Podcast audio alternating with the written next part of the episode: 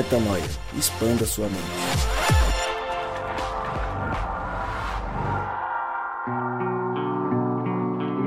Sim, sim, sim, está no ar mais um podcast Metanoia e você é muitíssimo bem-vindo a mais um dia de expansão de mente. Chegamos ao podcast Metanoia número 213, exatamente 213 vezes que eu começo o episódio da mesma forma e dizendo que eu sou o Lucas Vilches e nós estamos juntos nessa caminhada. Lembrando você que toda terça-feira um novo episódio é lançado e você acessa tudo o que fazemos lá no nosso site portalmetanoia.com. Viemos de uma sequência de duas músicas muito legais que nos trouxeram muita expansão de mente, mas depois de focar aí no MPB, digamos assim, nessa música popular brasileira, independentemente do gênero do qual nós é, abordamos, já que foram duas músicas diferentes, hoje a gente foi um pouco mais na raiz da da, do estudo da palavra de Deus, é, de pessoas que é, focaram a vida a desenvolver expansões de mente. Não que os cantores dos quais a gente tratou não também o façam, mas a gente foi lá para Martinho Lutero para trazer uma reflexão no podcast de hoje.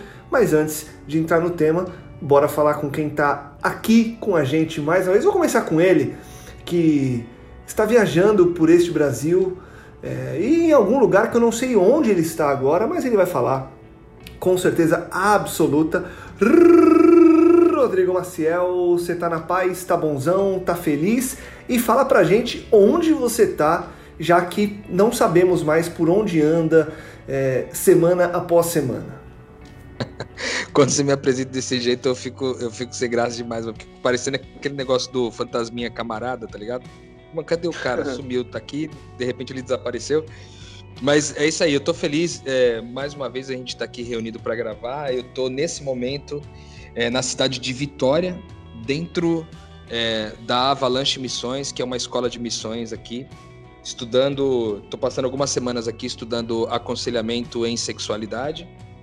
E tem tá um tempo muito agradável aqui. Passou um dia um solzinho muito bom. E agora uma noite com ventinho é, geladinho, mas não que tenha deixado como frio.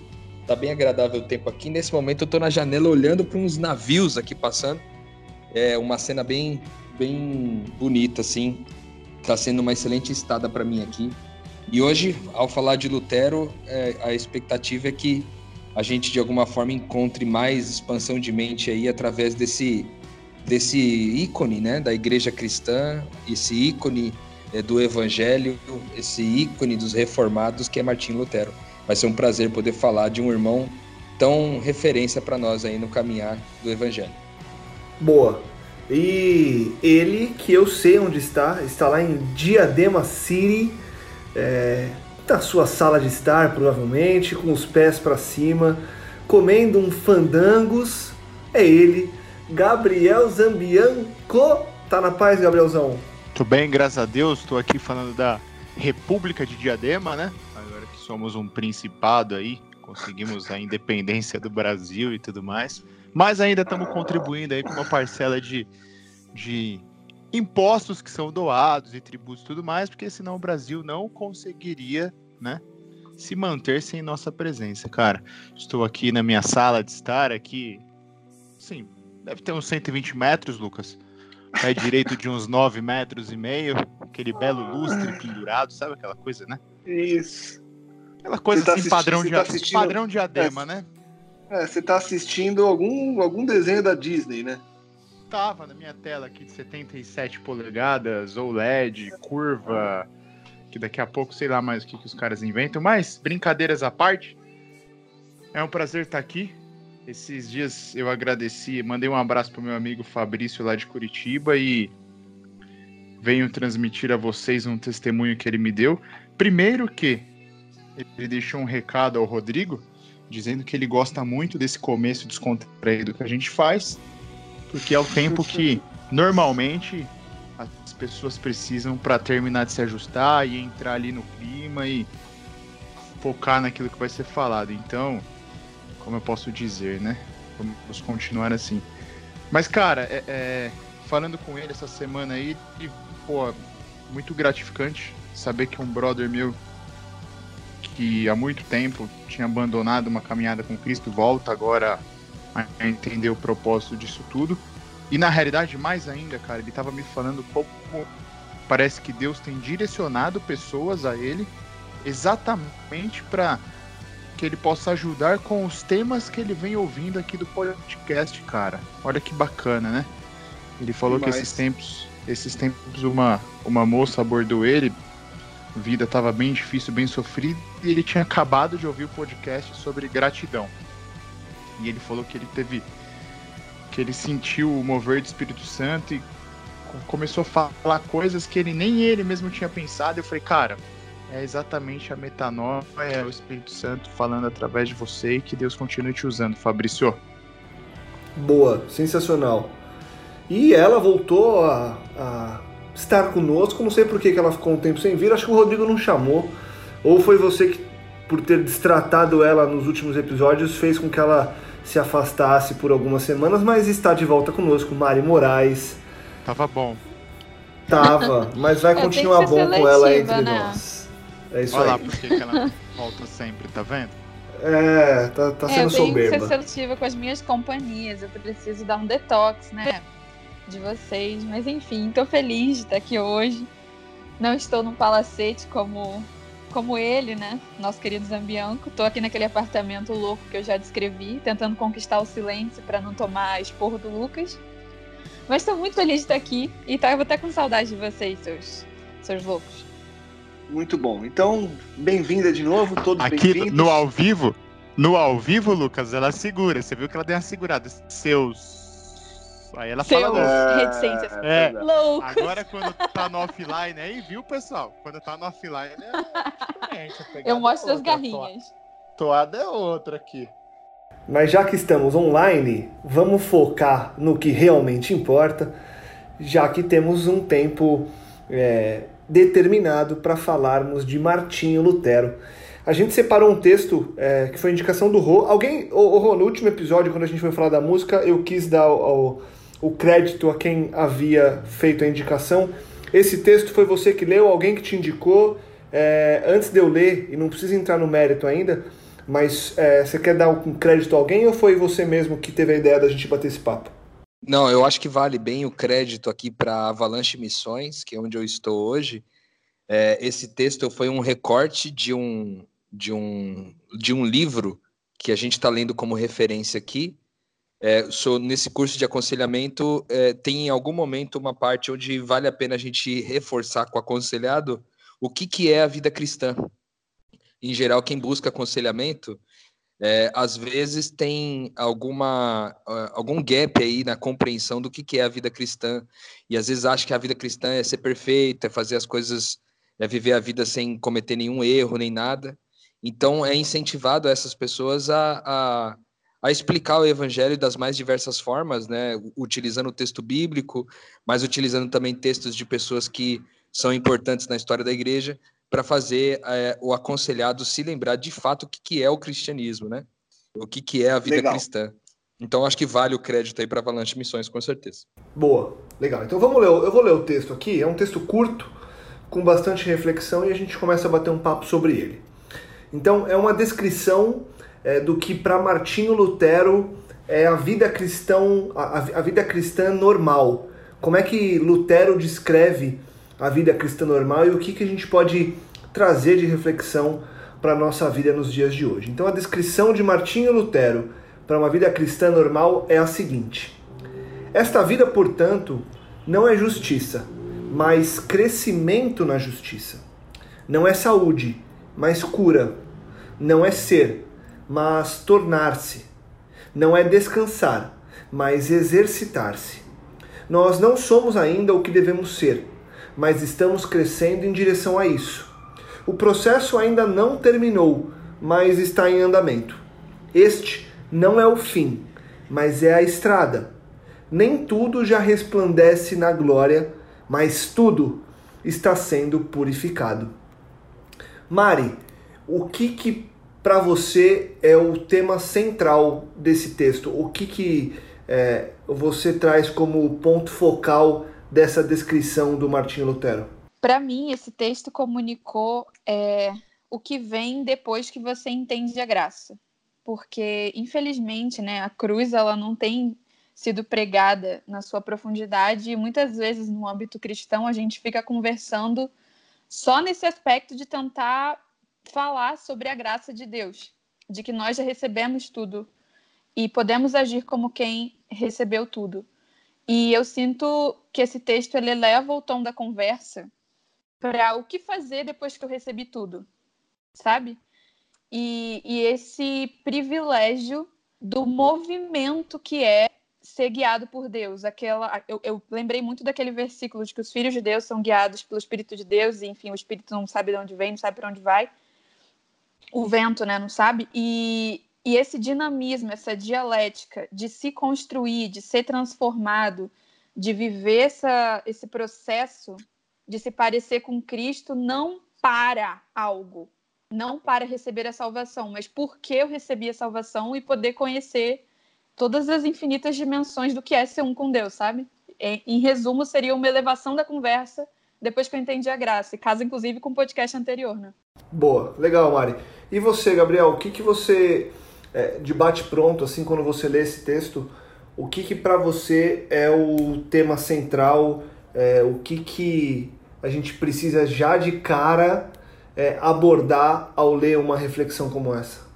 Cara, eu tava ouvindo podcast do Paulo Júnior, Os Escolhidos de Deus, é um podcast daquele Sal da Terra Cast, né, que são as pregações dele, enfim, é um podcast bem curtinho, tem uns 20 minutos, mas é sensacional, velho, é sensacional. E ele faz uma, uma análise que me parece que é o centro aqui, que é aquela questão de diferença entre ordem e natureza. Uma vez que a gente entende a graça, a gente não mais é seres humanos que vivem sob a ordem, né? A gente vive agora entendendo a natureza, que é um pouco do que a Mari falou. Eu me transformo agora, eu, eu me aproprio da graça de entender que fui perdoado, e agora eu vivo não pela justiça, como o Martinho fala, mas pelo crescimento na justiça, não pela saúde, mas pela cura, né? Então acho que é uma questão de, de entender natureza, identidade, propósito, e aqui muda completamente a perspectiva de quem eu sou e dos porquês e, né, de como eu atuo, de como eu faço, de como eu reflito a Cristo. Rô, eu não, eu, eu obviamente não vou te fazer a mesma pergunta, porque como você trouxe o texto, você pode até trazer a tua reflexão a respeito disso, mas eu queria é, dar um passo à frente já contigo aqui. É, e eu sei que conhecendo você, você tem uma explicação para cada uma das frases desse texto. Como eu não sei se vai dar tempo da gente falar de todas, eu vou focar nas perguntas que eu preparei aqui, mas você fique, obviamente, à vontade para trazer as reflexões e, se quiser acrescentar perguntas também, fique à vontade. Mas eu queria bater num ponto aqui que, para mim, é, foi o que mais me chamou a atenção no texto, que é uma frasezinha é, ali na parte inicial que é a seguinte: não é ser, mas tornar-se. Então, para Martinho Lutero, a vida cristã é tornar-se a gente sabe é, do que ele está falando, a gente sabe que, que é o processo aí de é, santificação, né? o processo é, de crescimento, o processo de transformação com a nossa vida. Mas a minha pergunta, é, e aí óbvio, você pode conceituar esse resplandecer de glória em glória, que é essa transformação, mas eu queria saber o seguinte: Martinho Lutero diz que a vida cristã normal não é ser, mas tornar-se.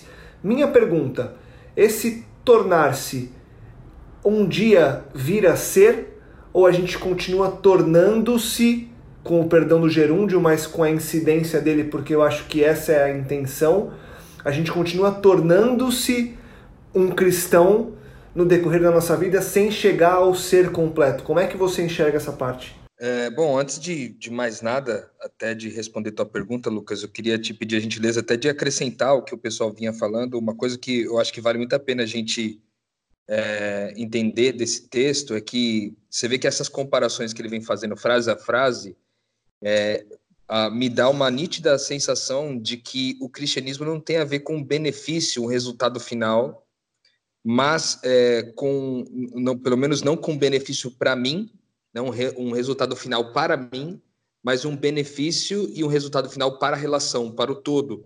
Porque, por exemplo, ele diz assim: é, o, o, a vida cristã não é, é justiça para mim, mas é um crescimento na justiça para o outro. Não é saúde para mim, mas é a cura para o outro. Não é ser, ter alcançado ser para o Rodrigo, mas é tornar-se alguém para outra pessoa. Não é descansar das minhas tarefas, mas exercitar-se. Então tem sempre essa, essa nuance de que não é para mim, é para o outro. Eu acho que esse é, um, esse é um primeiro viés. E o segundo que tem a ver com essa formação de um homem, né? E essa formação é, de um homem, ela está estabelecida numa teologia muito significativa e que a gente tem usado bastante aqui no Metanoia é, muitas vezes, é, que é a semelhança com Cristo. Porque quando a gente está falando de semelhança com Cristo, a gente está falando de uma, é, de uma perspectiva que está em três, é, em pelo menos três tempos. Né? Como Deus ele é eterno, na eternidade ele desejou formar um homem segundo Cristo. E aí quando ele cria o homem, né, façamos, essa palavra façamos o homem a nossa imagem, é um façamos no no eu esqueci o tempo verbal agora, mas é, é tipo indo, é, vamos, faça, faz, vamos fazer e continuamos, continuemos a fazer, sabe assim? Como se, como se fosse um processo que que está em formação, né? Então, é, desde essa primeira palavra, que é façamos o homem à nossa imagem, ele já está colocando alguém que começou conforme uma identidade, conforme uma vontade e que está sendo evoluído é, ao passo que quando ele chega em Cristo, ele alcançou o homem pleno. E agora que ele tem uma referência de homem pleno, a gente pode também é, é, conhecer visualmente aquilo que era a vontade de Deus no invisível. Então, por exemplo, quando a gente vai em Romanos 8, 29, é, Paulo está dizendo para a igreja ali em Roma que de antemão Romanos 8, 29 diz que de antemão Deus já nos conheceu e nos predestinou a ser como Cristo. Depois, em 2 Coríntios 3, 18, ele vai dizer que a gente está sendo transformado de glória em glória, de bondade em bondade, de contemplar a bondade de Deus é, de bondade em bondade. E por último, ele diz que quando Jesus voltar, a gente vai olhar para ele. Isso está em 1 João é, 3, 2, que diz que quando ele voltar, nós seremos é, nós olharemos para ele e veremos que nós somos exatamente como ele é. Então, é um processo de já e ainda não. Já por causa da vontade invisível e ainda não por causa da manifestação visível. Como o homem caiu, existe um coração caído, existe é, ainda uma, uma a, muito a ser purificado.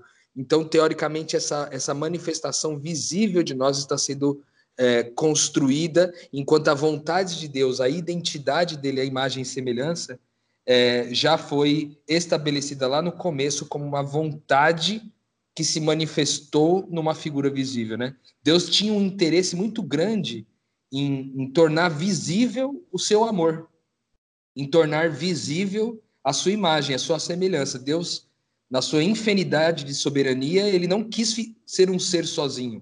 Ele não quis ser Deus sozinho, né? A gente já falou muitas vezes sobre isso nos nossos podcasts de identidade aqui. Então, esse não é ser, mas é tornar-se, significa que não é ser agora, é, não é não é tomar posse da completude do que é ser um homem pleno, mas é tornar-se como ele, né? É viver um processo para se tornar como ele. Legal. Nesse processo que você citou aí, Rô, de tornar-se como ele, e aí eu pego esse gancho para transferir a pergunta lá para o Gabriel. Gabriel, prepara aí. É, o que, que você. É, é, a, a, gente já falou no início que esse é um texto que vem. Eu não sei se a gente falou no offline ou se a gente falou gravando. Ele vem para quebrar um pouco daquela busca pela perfeição que, num geral, o sistema religioso nos imputa quando a gente está dentro dele. Quando você lê esse texto, Gabriel, e você e ainda batendo nessa frase, para mim, na minha cabeça, essa frase ela é, é, ela é central no texto, apesar de ter várias outras é, bastante é, profundas, mas que eu acho que elas batem num mesmo significado.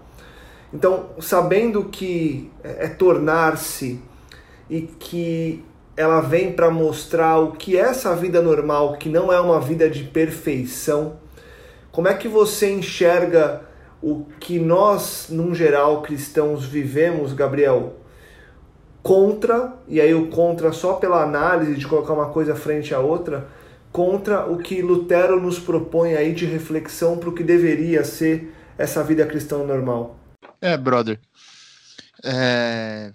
Volto a bater aqui na, no ponto do de ordem e natureza, porque eu acho que encaixa bem com tudo que foi dito e que o Rodrigo também já, já explicou.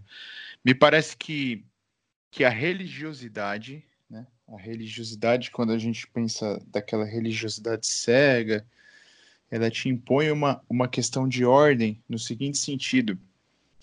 É, você tem ali uma série de regras, doutrinas, liturgias, fazeres e não fazer, né?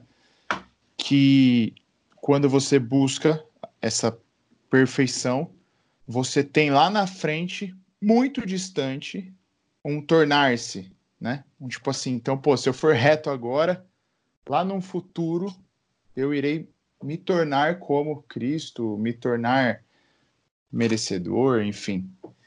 Eu acho que essa é uma ideia que Satanás subverte né, na nossa mente, subverte dentro da, da religiosidade. Enquanto Cristo, uma vez que ele mostra, uma vez que ele compartilha a natureza dele com a gente, eu acho que Lutero ele é bem feliz e eu concordo, Lucas, que essa seja talvez a frase central do texto. É, uma vez que que Cristo compartilha a natureza dele com a gente, a gente entende que não é ser um perfeito não é ser alguém que espera lá na frente o que virá, o que acontecerá, mas na realidade é já, a partir de agora, imperfeito, aos poucos ir me tornando como, né?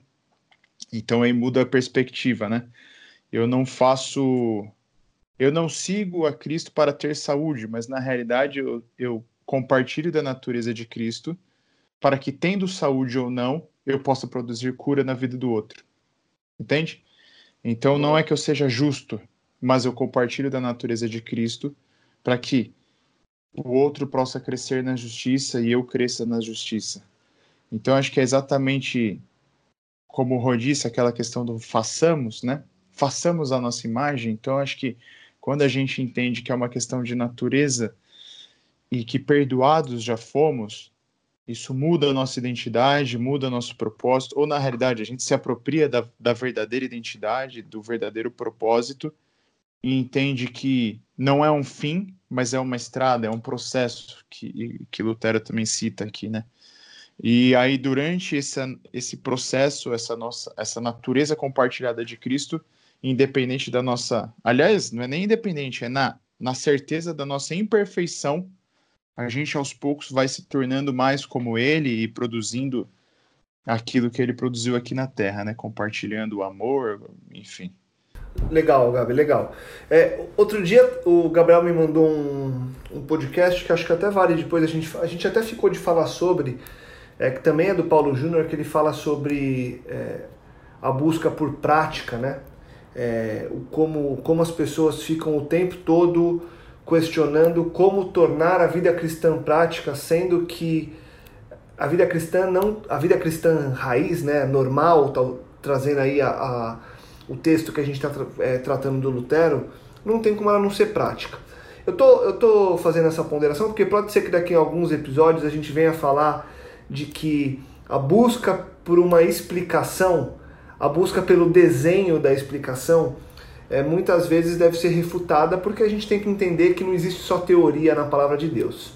Mas, ainda assim, a gente busca aqui no podcast Metanoia desenhar algumas coisas para que nós mesmos consigamos juntos encontrar alguns caminhos que possam estar obscuros para nós e para você também que ouve a gente. A gente também gosta de fazer esses desenhos, obviamente que entre aspas, para que, de novo, juntos a gente encontre caminhos que muitas vezes não estão tão claros em nossa mente. E esse é o intuito do nosso estudo. Estou fazendo essa ponderação toda é, dupla, porque eu quero fazer uma pergunta para você, Mari, que entra na parte um pouco de como colocar em prática, é que a gente acaba é, invariavelmente voltando nesse tipo de questão aqui no podcast, porque eu sei aí da tua jornada é, e do que você tem vivido no teu ministério, e eu imagino o quanto que você tem, o Rodrigo também, mas eu estou é, direcionando mais para você essa pergunta, mas acho que é legal depois, Rô, você trazer uma visão também com relação a isso, é, o quanto que você lida com pessoas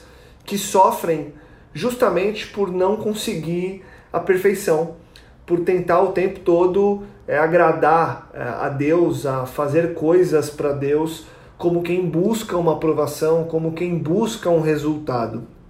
E quando a gente lê um texto como esse, é, fica muito claro. A Bíblia, obviamente, já mostra isso, mas essa reflexão do Lutero nos faz é, voltar a lembrar que nós estamos sendo purificados, que essa é uma estrada, ela não é a chegada.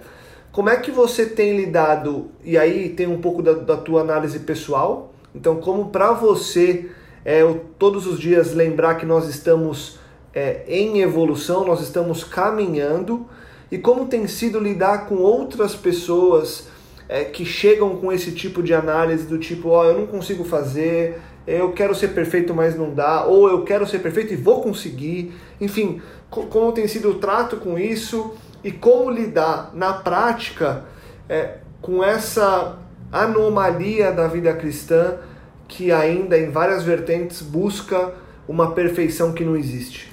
É profundo. Essa pergunta é, é complexa, né? Mas simplificando e sendo muito prática, Lucas, é, no meu dia a dia da missão, o que que vem? Vem muita gente com problema para ser resolvido, né? A gente hoje não tem tempo para ficar doente, a gente não tem tempo para ter uma relação tóxica, né? Se fala muito em relacionamentos tóxicos. A gente não quer perder tempo com gente que não traz alegria, que não reparte pão e faz piada. As pessoas elas têm problemas a serem resolvidos, muitas vezes que envolvem outras pessoas, né?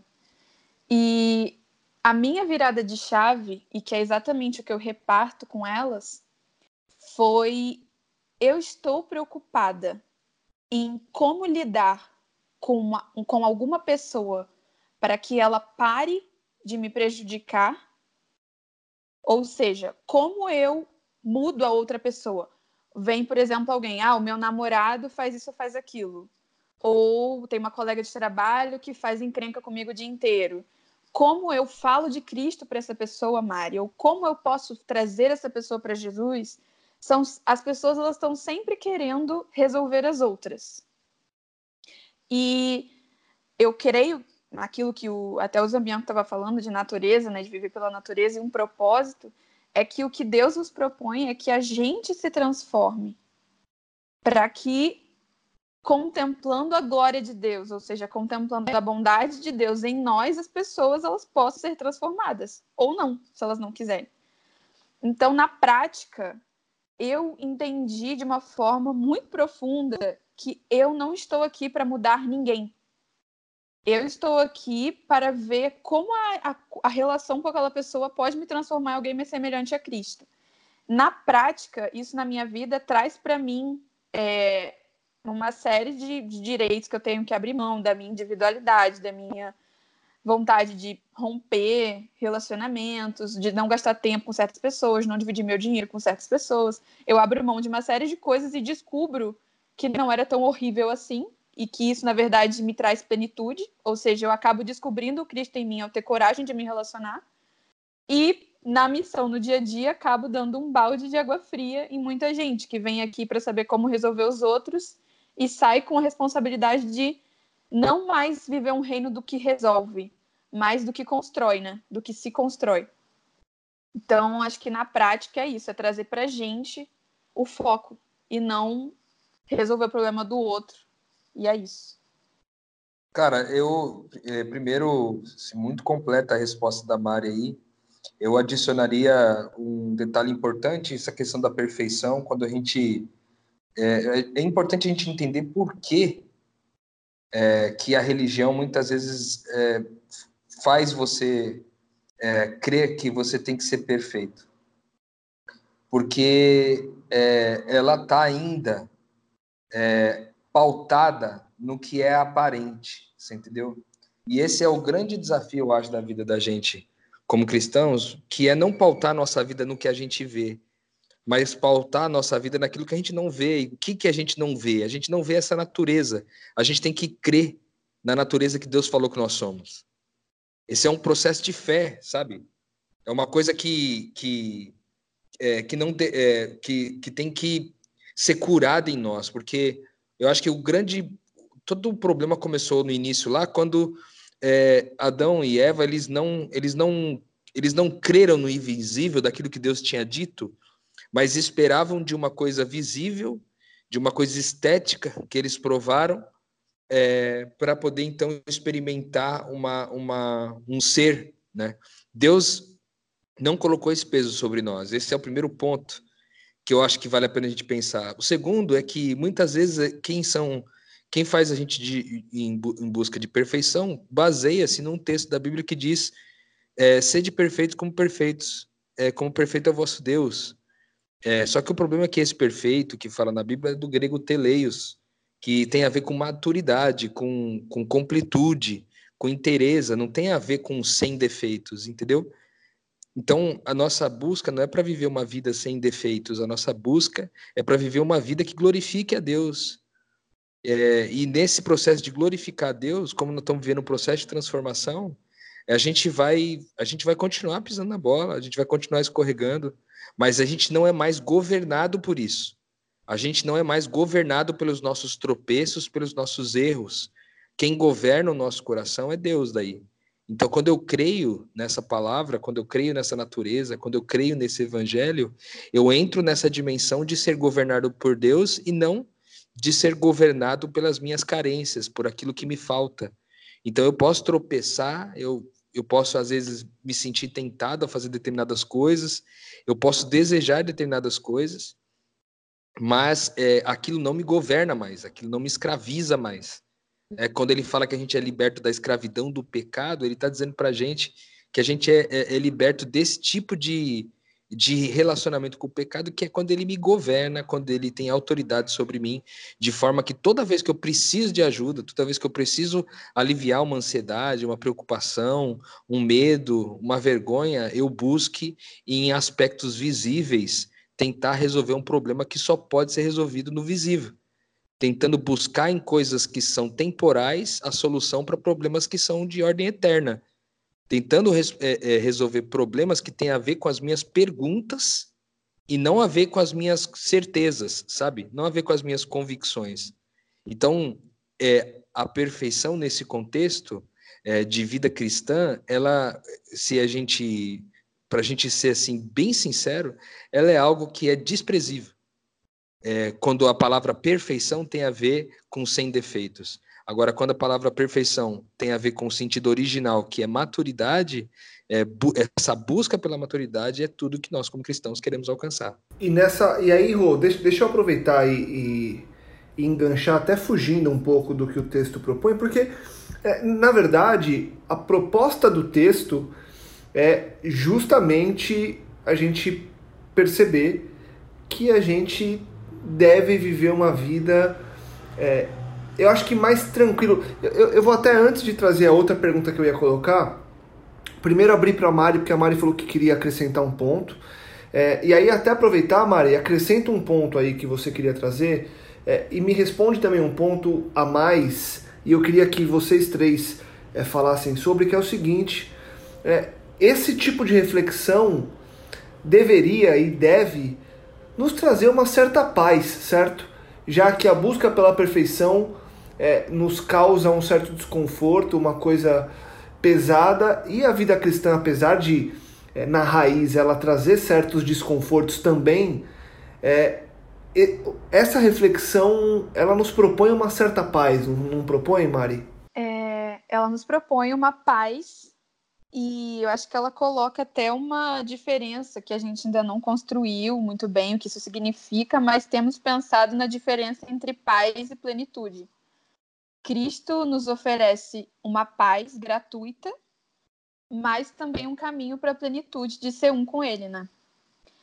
E o que eu queria acrescentar é que, testemunhando um pouco da minha maldade, é que um exercício que eu tenho feito na minha caminhada foi que quando eu estou teorizando demais ou buscando saber, entender, conhecer abstratamente algo com a busca por uma perfeição, é porque no fim eu estou fugindo do que seria apenas bom, sabe? Do que seria manifestar a bondade de Deus.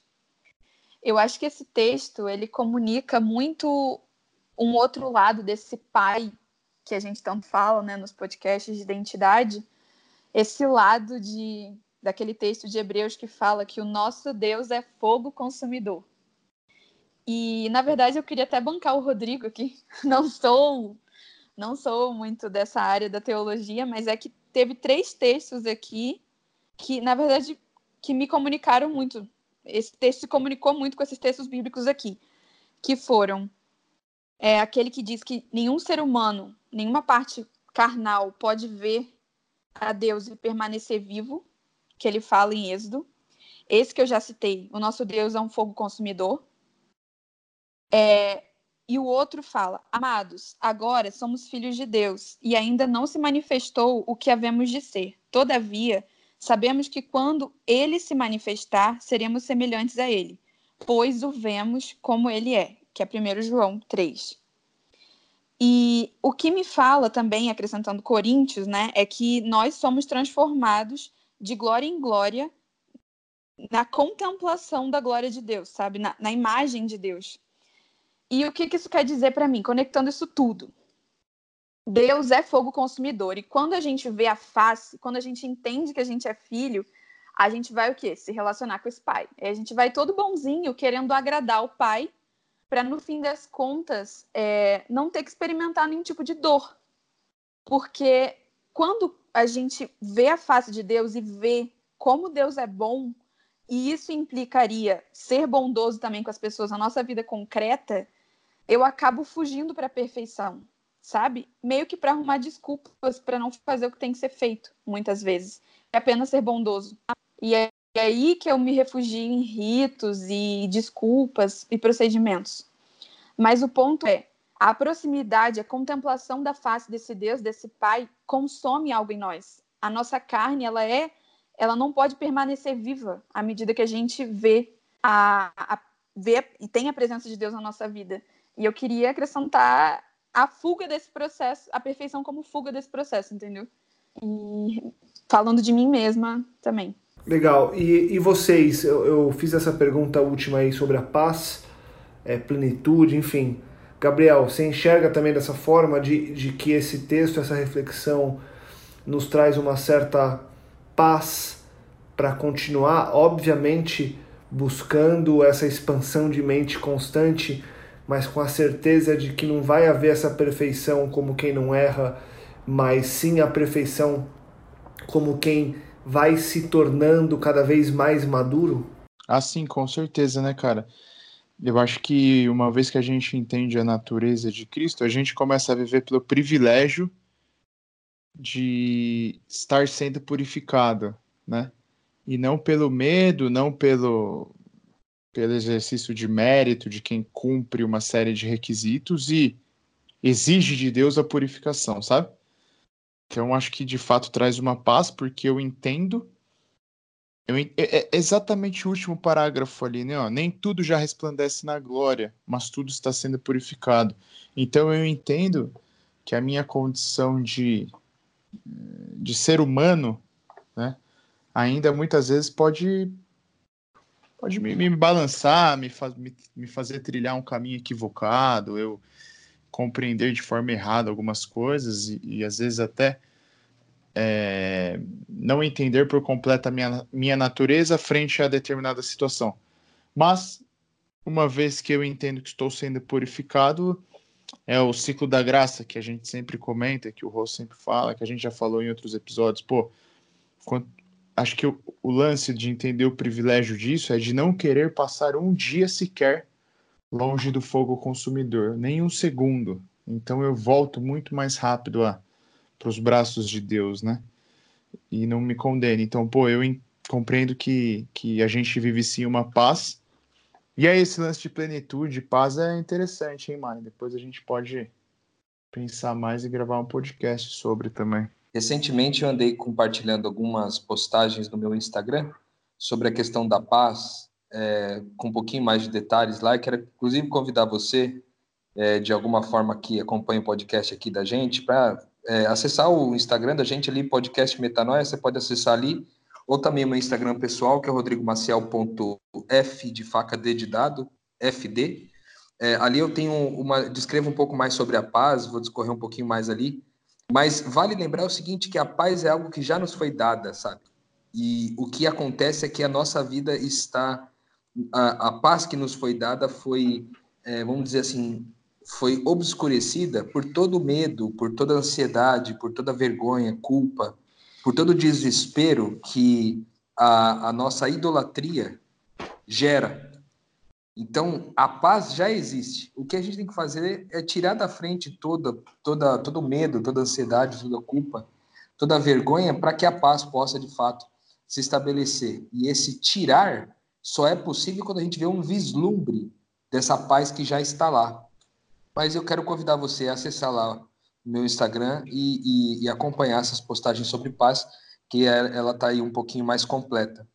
Além disso, é, eu queria é, citar um texto bíblico, ainda dentro dessa visão né, de maturidade, de transformação. Na verdade, dois textos até que se complementam aqui. Efésios 4,15 diz o seguinte: em vez disso, seguiremos com amor a verdade em todo tempo, falando com verdade, tratando com verdade, vivendo em verdade.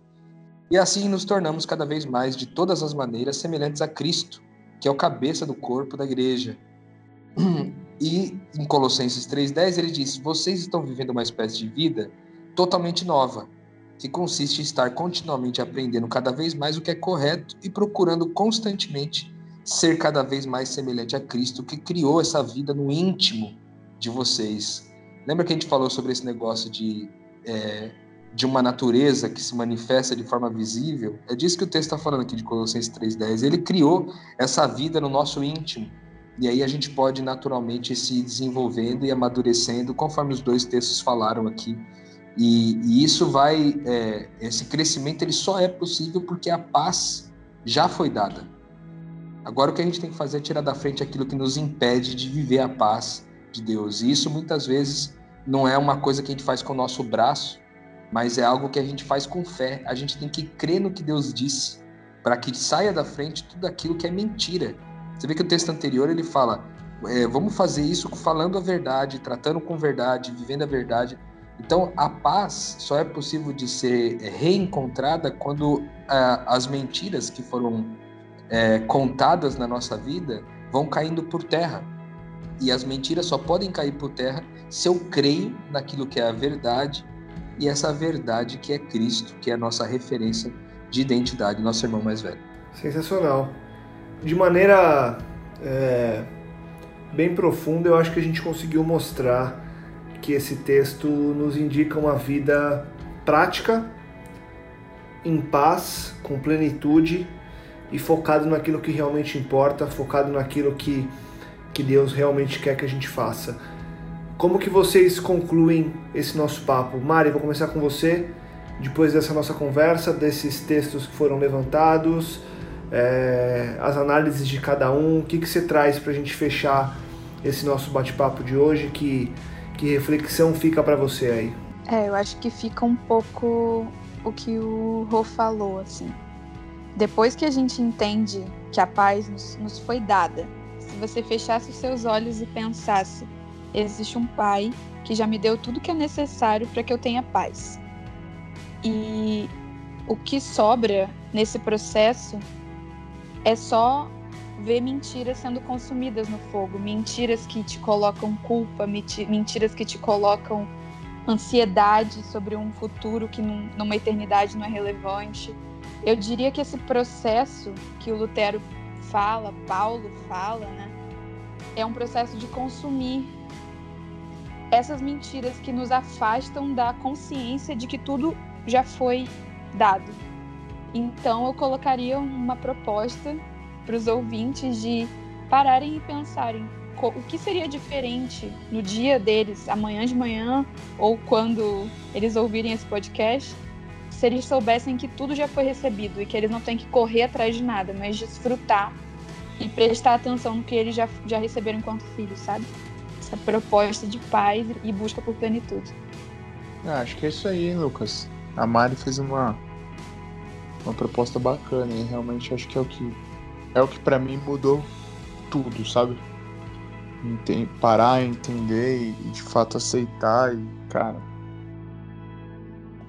a, natureza que Cristo compartilha comigo, o perdão que ele já me deu, muda a perspectiva por completo daquilo que eu da vida inteira, né, velho? É isso aí, cara. Eu acho que o pessoal tem que fazer essa reflexão. Porque realmente, a Mari falou no meio do podcast, tipo, é muito uma questão de, de perdão me foi estendido, mas se eu não se eu não quiser entender, se eu não quiser aceitar, se eu não quiser viver a oportunidade, o privilégio de Cristo, talvez eu viva em paz, mas nunca entenda essa plenitude, né? Talvez eu viva uma religião, uma religiosidade muito pobre, quando Cristo tem um mar de espiritualidade para me oferecer. Cara, eu só queria deixar uma palavra de encorajamento para todo mundo que que ouve a gente aqui no podcast. É, primeiro, é dizer que, que a gente pode descansar na certeza de que Deus está no controle da nossa vida. Esse é o primeiro ponto. Deus está no controle da nossa vida.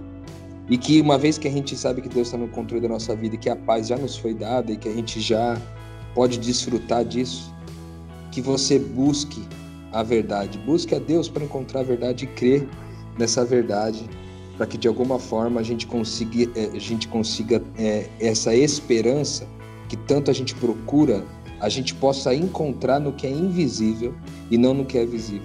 Porque o maior problema de todos nós, você que ouve a gente e o nosso aqui também, a gente aqui da mesa que grava o podcast, nós todos temos esse mesmo problema. A gente tenta resolver os problemas da nossa vida no visível, quando a gente poderia descansar no invisível.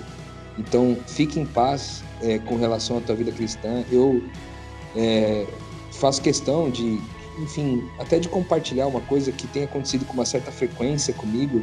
Eu tenho recebido diversas mensagens é, muito carinhosas no Instagram e, e, no Facebook e também no WhatsApp falando sobre é, o trabalho que a gente vem fazendo e muitas vezes as pessoas citam coisas do, do tipo assim, cara, eu queria estar tá fazendo o que você está fazendo, mas eu não consigo.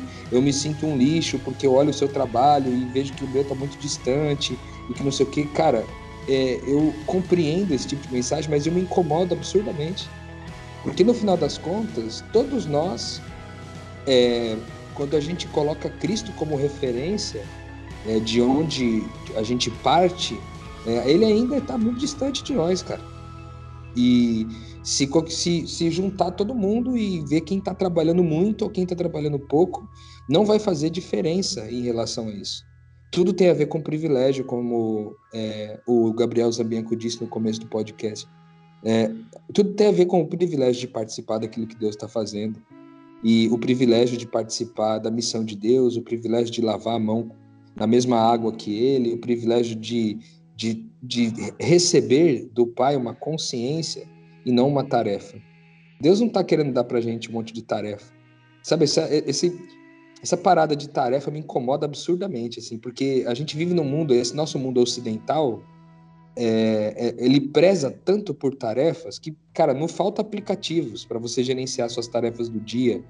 É, você tem que colocar um monte de tarefas no trabalho, tarefas em casa, tarefas, um monte de coisa de tarefa e, e, isso faz a gente às vezes acreditar que Deus trabalha com a gente da mesma forma, transmitindo para a gente tarefas, quando na verdade o que Ele transmite para nós é uma consciência. E que a gente possa é, crer, receber, pedir a Deus em primeiro lugar e recebendo essa, essa consciência, crer nisso, para que a gente possa então desfrutar do que é, é a vida cristã que é, Martinho Lutero vai chamar que Martinho Lutero vai chamar de vida normal mas eu diria que é a vida cristã como um todo.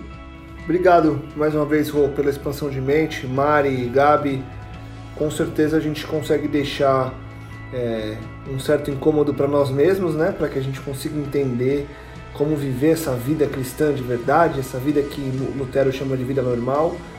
E para você que escuta a gente, que tenha sido também um episódio de expansão de mente.